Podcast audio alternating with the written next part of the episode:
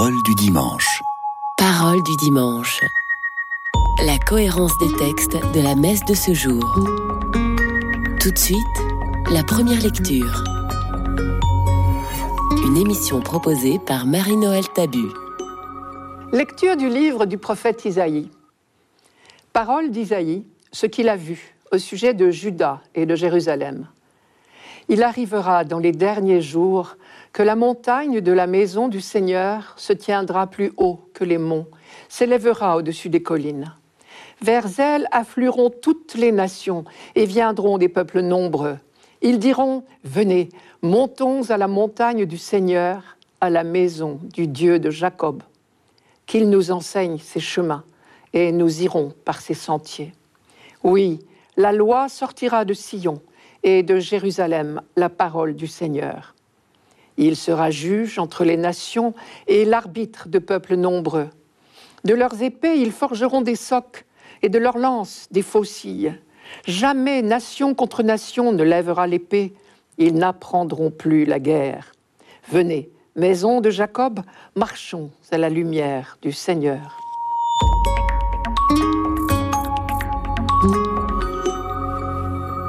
On sait que les auteurs bibliques aiment les images.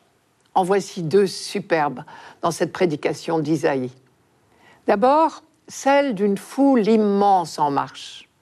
Ensuite, celle de toutes les armées du monde qui décident de transformer tous leurs engins de mort en outils agricoles.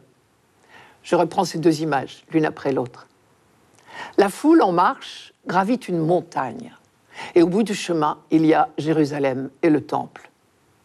Le prophète Isaïe, lui, est déjà dans Jérusalem et il voit cette foule, cette véritable marée humaine arriver. C'est une image, bien sûr, une anticipation.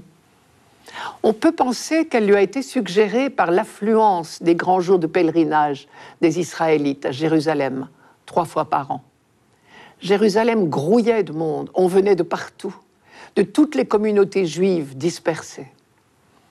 Et devant ce spectacle, Isaïe a eu l'intuition que ce grand rassemblement annuel, plein de joie et de ferveur, en préfigurait un autre.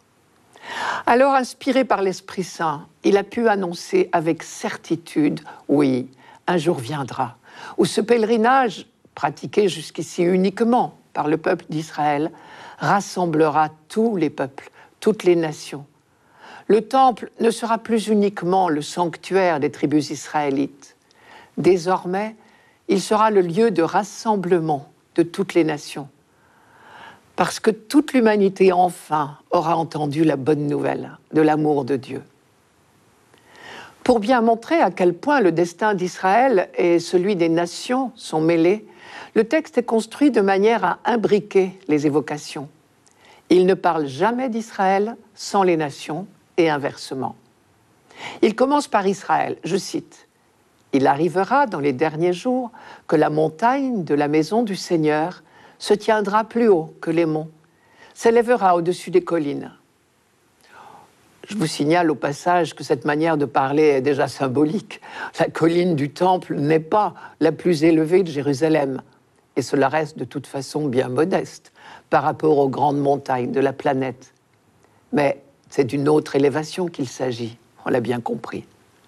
Ensuite, le texte évoque ceux qu'il appelle les nations, c'est-à-dire tous les autres peuples. Je cite encore, Vers elles afflueront toutes les nations et viendront des peuples nombreux. Et ils diront, Venez, montons à la montagne du Seigneur, à la maison du Dieu de Jacob, qu'il nous enseigne ses chemins, et nous irons par ses sentiers. Cette dernière phrase est une formule typique de l'alliance c'est donc l'annonce de l'entrée des autres peuples dans l'alliance qui jusqu'ici était réservée à Israël. Et le texte continue. Oui, la loi sortira de Sion et de Jérusalem la parole du Seigneur. Cela veut dire que l'élection, le choix que Dieu a fait d'Israël, elle est toujours valable. Mais cela dit autant cette responsabilité du peuple élu. Son élection fait de lui le collaborateur de Dieu pour intégrer les nations dans l'alliance. Et dans ces quelques lignes, on a très nettement cette double dimension de l'alliance de Dieu avec l'humanité. D'une part, Dieu a choisi librement ce peuple précis pour faire alliance avec lui, c'est ce qu'on appelle l'élection d'Israël. Et en même temps, ce projet de Dieu concerne l'humanité tout entière. Il est universel. Pour l'instant, dit Isaïe, seul le peuple élu reconnaît le vrai Dieu. Mais viendra le jour où ce sera l'humanité tout entière. Je note au passage que les nations se réunissent pour écouter la parole de Dieu et apprendre à vivre selon sa loi. Je cite, Des peuples nombreux se mettront en marche et ils diront, Venez, montons à la montagne du Seigneur, à la maison du Dieu de Jacob, qu'il nous enseigne ses chemins et nous irons par ces sentiers. Je passe à la deuxième image. Elle découle de la première. Si les nations toutes ensemble écoutent la parole de Dieu, au beau sens du mot écouter dans la Bible, c'est-à-dire si elles décident d'y conformer leur vie, alors elles entreront dans le projet de Dieu qui est un projet de paix. Elles le choisiront comme juge, comme arbitre, dit Isaïe. Dieu sera juge entre les nations et l'arbitre de peuples nombreux. Et bien sûr, si l'arbitre des peuples est Dieu lui-même, c'est une paix durable qui s'établira. On n'aura plus jamais besoin de préparer la guerre. Alors tout le matériel de guerre pourra être reconverti. Et cela nous vaut cette expression superbe de la paix future. Je vous redis le texte. De leurs épées, ils forgeront des socs, sous-entendu de charrues, et de leurs lances, des faucilles. On ne lèvera plus l'épée nation contre nation. On ne s'entraînera plus pour la guerre. Et la dernière phrase conclut le texte par une invitation concrète. Venez, maison de Jacob, marchons à la lumière du Seigneur. Sous-entendu, pour l'instant, toi, peuple d'Israël, remplis ta vocation propre. Et elle est double. Monter au temple du Seigneur, d'une part, c'est-à-dire célébrer l'alliance, et d'autre part, marcher à la lumière du Seigneur, c'est-à-dire se conformer à la loi de l'Alliance.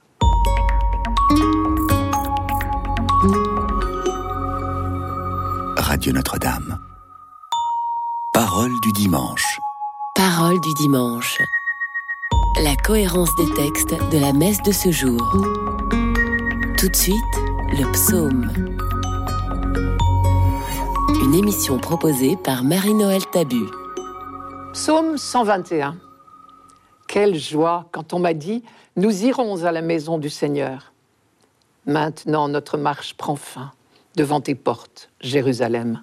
Jérusalem, te voici dans tes murs, ville où tout ensemble ne fait qu'un. C'est là que montent les tribus, les tribus du Seigneur. C'est là qu'Israël doit rendre grâce au nom du Seigneur. C'est là le siège du droit, le siège de la maison de David appeler le bonheur sur Jérusalem. Paix à ceux qui t'aiment, que la paix règne dans tes murs, le bonheur dans tes palais. À cause de mes frères et de mes proches, je dirai paix sur toi. À cause de la maison du Seigneur notre Dieu, je désire ton bien.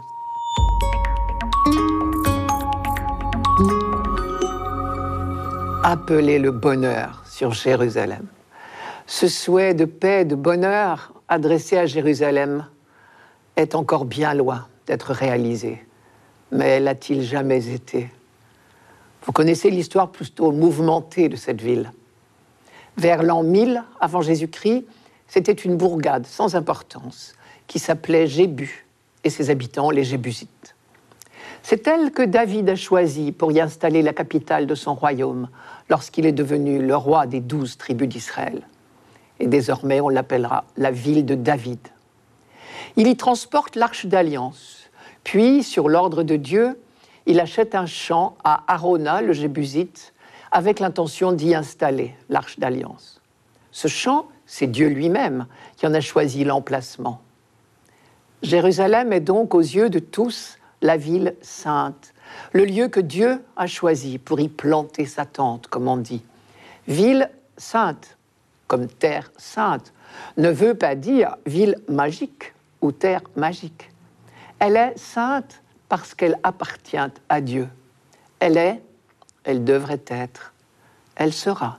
La ville où l'on vit à la manière de Dieu, comme la terre sainte est la terre qui appartient à Dieu et où l'on doit vivre à la manière de Dieu. Avec David, puis avec Salomon, Jérusalem connaît ses plus belles heures, mais elle est encore d'étendue modeste. Aujourd'hui, elle couvre toutes les collines, mais au début, elle n'occupait qu'un tout petit éperon rocheux. David y a construit son palais, puis tout naturellement, il a voulu construire un temple pour que Dieu ait lui aussi son palais. Mais Dieu avait d'autres projets. Le prophète Nathan a été chargé de calmer les élans de David et de lui annoncer que Dieu s'intéressait à son peuple beaucoup plus qu'à un temple, si beau soit-il. Vous connaissez le fameux jeu de mots de Nathan.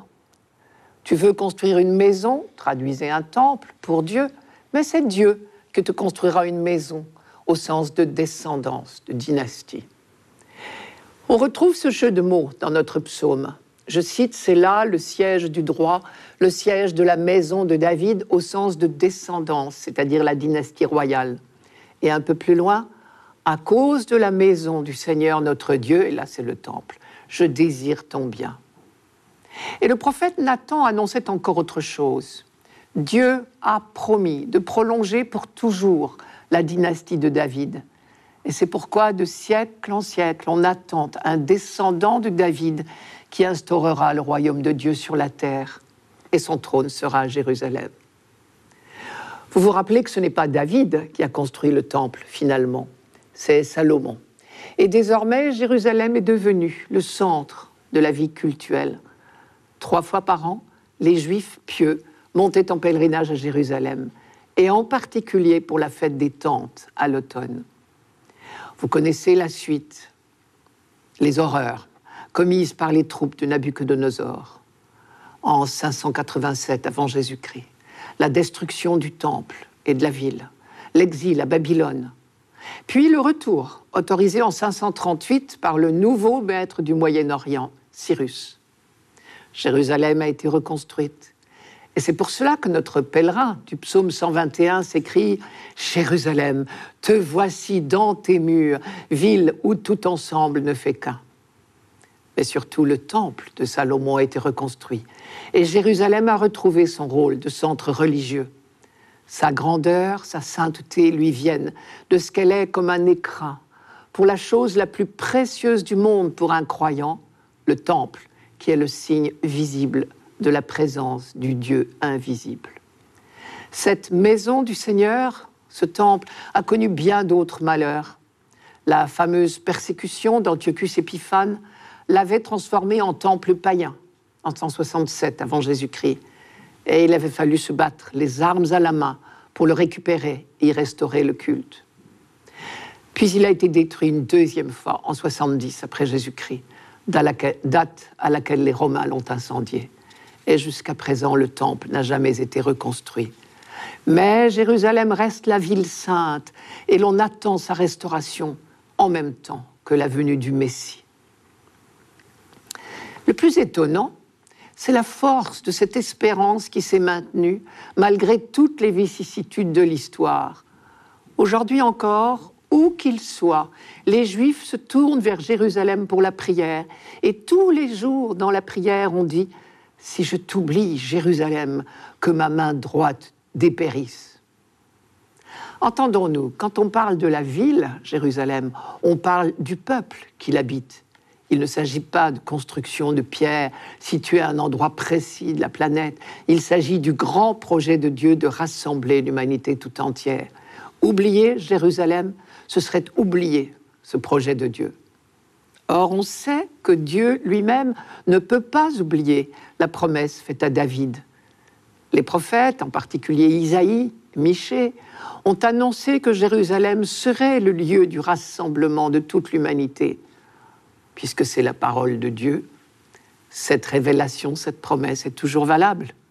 Et aujourd'hui encore, le peuple élu reste le peuple élu. Dieu ne peut être infidèle à ses promesses, comme dit Saint Paul. Dieu ne peut pas se rejeter lui-même.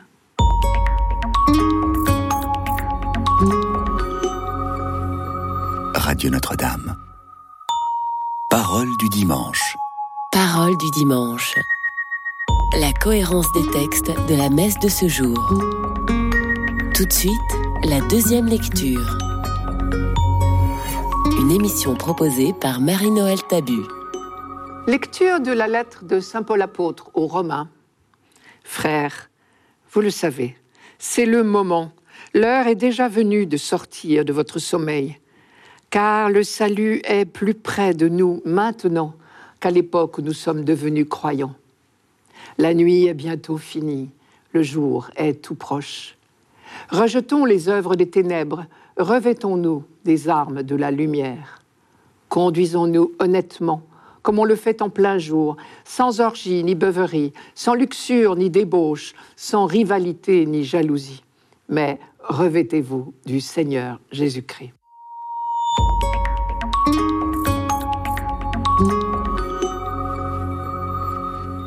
Le salut est plus près de nous maintenant qu'à l'époque où nous sommes devenus croyants. Cette phrase de Saint Paul est toujours vraie. L'un des articles de notre foi, c'est que l'histoire n'est pas un perpétuel recommencement, mais au contraire, que le projet de Dieu avance irrésistiblement. Chaque jour, nous pouvons dire que le dessein bienveillant de Dieu est plus avancé qu'hier.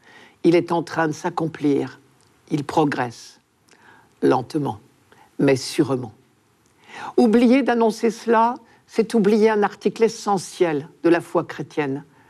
Les chrétiens n'ont pas le droit d'être moroses, parce que chaque jour, le salut est plus près de nous, comme dit Paul.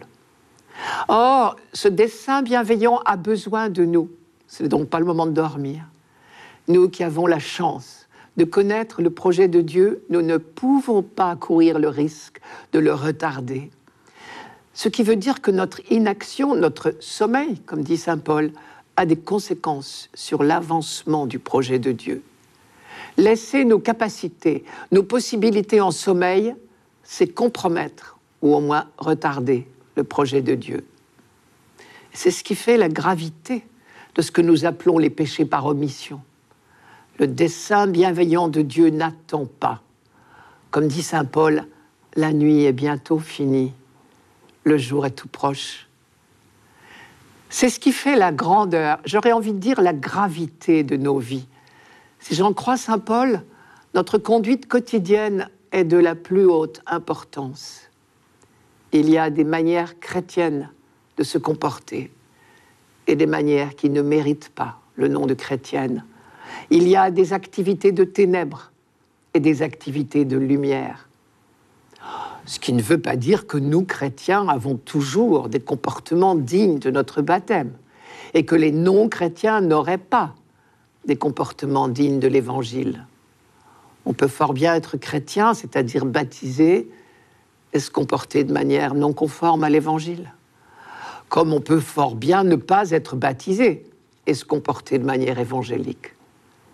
Mais en fait, et c'est certainement important, Paul ne dit pas rejetons les activités des ténèbres et choisissons les activités de lumière, comme s'il suffisait à chaque instant d'exercer notre liberté de choix. Il dit rejetons les activités des ténèbres, revêtons-nous pour le combat de la lumière. Il me semble que cela veut dire deux choses. Première chose, bien sûr, c'est ce choix que nous devons refaire chaque jour. Un choix qui peut parfois prendre l'allure d'un vrai combat. Actuellement, nous ne manquons pas d'exemples. Devant les questions de société, entre autres, le choix d'un comportement évangélique peut nous placer complètement à contre-courant de notre entourage, parfois très proche.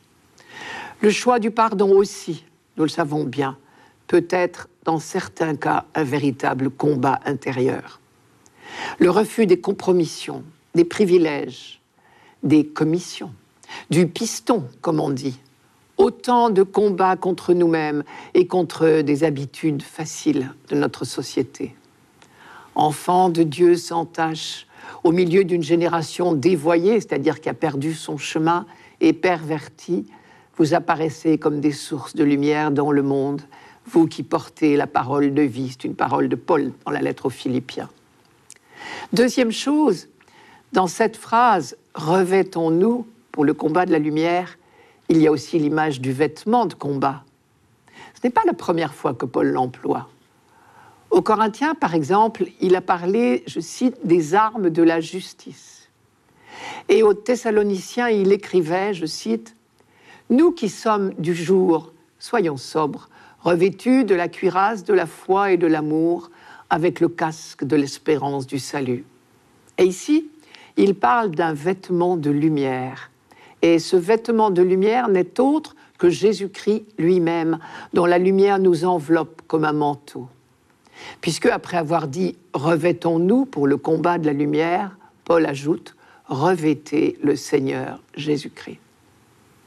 Au fond, cette phrase Rejetons les activités des ténèbres, revêtons-nous pour le combat de la lumière est certainement une allusion à la célébration du baptême. Vous savez que le baptême était donné par immersion. Pour être plongé dans le baptistère, le baptisé rejetait d'abord ses vêtements pour être revêtu ensuite de l'aube blanche en sortant de l'eau, signe que le baptisé était désormais un être nouveau en Jésus-Christ. Vous connaissez la phrase de la lettre aux Galates? Vous tous qui avez été baptisés en Christ, vous avez revêtu le Christ. Ce qui veut dire que ce combat du comportement chrétien, qui dépasse nos forces, il faut bien le reconnaître, ce combat n'est pas notre combat, mais celui du Christ en nous. Alors nous nous souvenons de cette phrase de Jésus lui-même. Quand on vous persécutera, mettez-vous dans la tête que vous n'avez pas à préparer votre défense, car moi, je vous donnerai un langage et une sagesse que ne pourront contrarier ni contredire aucun de ceux qui seront contre vous. J'y pense. Dans le langage courant, il nous arrive bien de parler d'un habit de lumière. C'est à propos du toréador, Ici, Saint Paul nous dit que nous pourrions tout aussi bien employer cette expression pour les baptiser.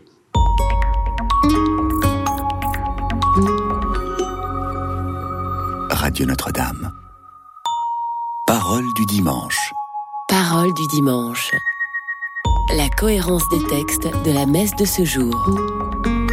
Pour finir, l'Évangile une émission proposée par Marie-Noël Tabu. Évangile de Jésus-Christ selon Saint Matthieu. En ce temps-là, Jésus disait à ses disciples Comme il en fut au jour de Noé, ainsi en sera-t-il lors de la venue du Fils de l'homme.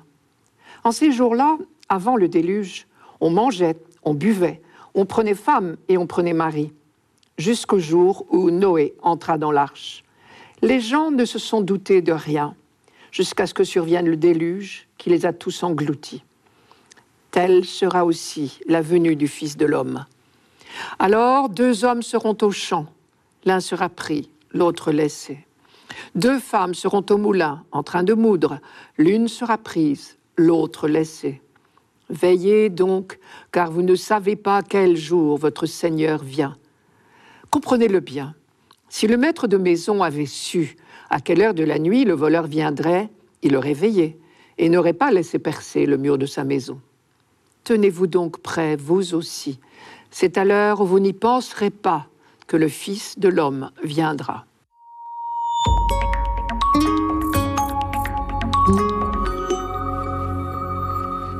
Pour l'instant, je voudrais m'arrêter sur la phrase un peu étonnante de cet évangile. C'est la comparaison avec le déluge au temps de Noé et la mise en garde qui va avec. Deux hommes seront au champ, l'un est pris, l'autre laissé. Deux femmes seront au moulin, l'une est prise, l'autre laissée. Comment faire pour entendre là un évangile au vrai sens du terme, c'est-à-dire une bonne nouvelle?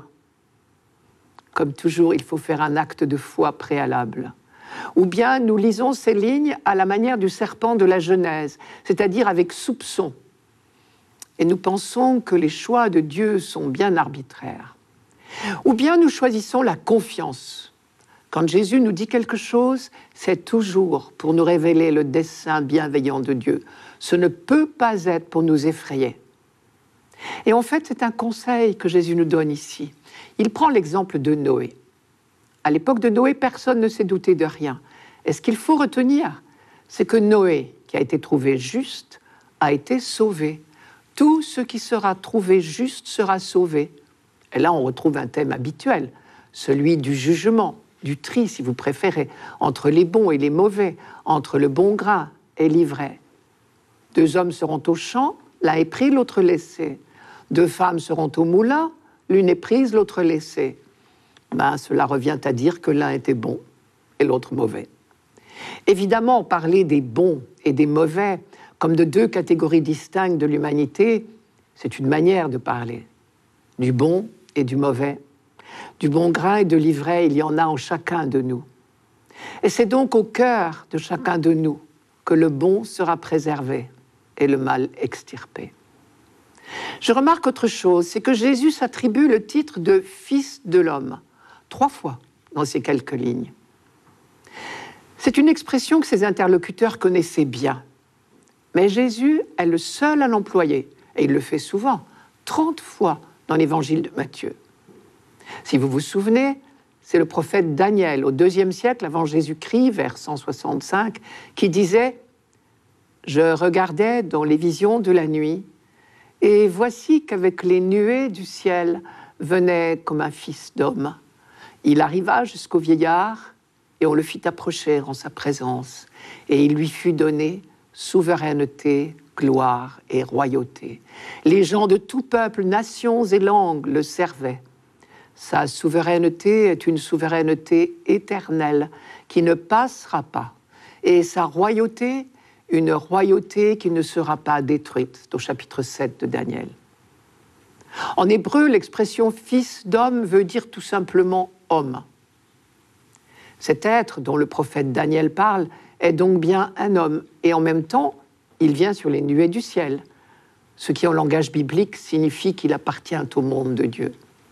Et enfin, il est consacré roi de l'univers et pour toujours. Mais ce qui est le plus curieux dans le récit de Daniel, c'est que l'expression fils d'homme a un sens collectif. Elle représente ce que Daniel appelle le peuple des saints du Très-Haut. C'est-à-dire que le Fils de l'homme est un être collectif. Par exemple, Daniel dit, la royauté, la souveraineté, la grandeur de tous les royaumes qu'il y a sous tous les cieux ont été donnés au peuple des saints du Très-Haut. Sa royauté est une royauté éternelle. C'est dans le même chapitre 7 de Daniel. Et donc quand Jésus parle de lui en disant le Fils de l'homme, il ne parle pas de lui tout seul il annonce son rôle de sauveur, de porteur du destin de toute l'humanité. Saint Paul exprime autrement ce même mystère quand il dit que le Christ est la tête d'un corps dont nous sommes les membres. Saint Augustin, lui, parle du Christ total, tête et corps, et il dit, notre tête est déjà dans les cieux, les membres sont encore sur la terre. Si bien que, en fait, quand nous disons nous attendons le bonheur que tu promets, qui est l'avènement de Jésus-Christ notre Seigneur. C'est du Christ total que nous parlons. Alors nous comprenons que Jésus puisse parler de sa venue au futur. L'homme, Jésus est déjà venu, mais le Christ total, au sens de Saint Augustin, est en train de naître. Et là, je relis encore Saint Paul, une phrase de la lettre aux Romains la création tout entière gémit dans les douleurs d'un enfantement qui dure encore. Où je vous lis le Père Teilhard de Chardin. Dès l'origine des choses, un avant de recueillement et de labeur a commencé. Et depuis que Jésus est né, qu'il a fini de grandir, qu'il est mort, tout a continué de se mouvoir parce que le Christ n'a pas achevé de se former. Il n'a pas ramené à lui les derniers plis de la robe de chair et d'amour que lui forment ses fidèles. Quand Jésus nous invite à veiller, alors il me semble que nous pouvons l'entendre dans le sens de veiller sur ce grand projet de Dieu et donc de consacrer nos vies à le faire avancer. C'était Parole du dimanche, une émission présentée par Marie-Noël Tabu. Rendez-vous dimanche prochain.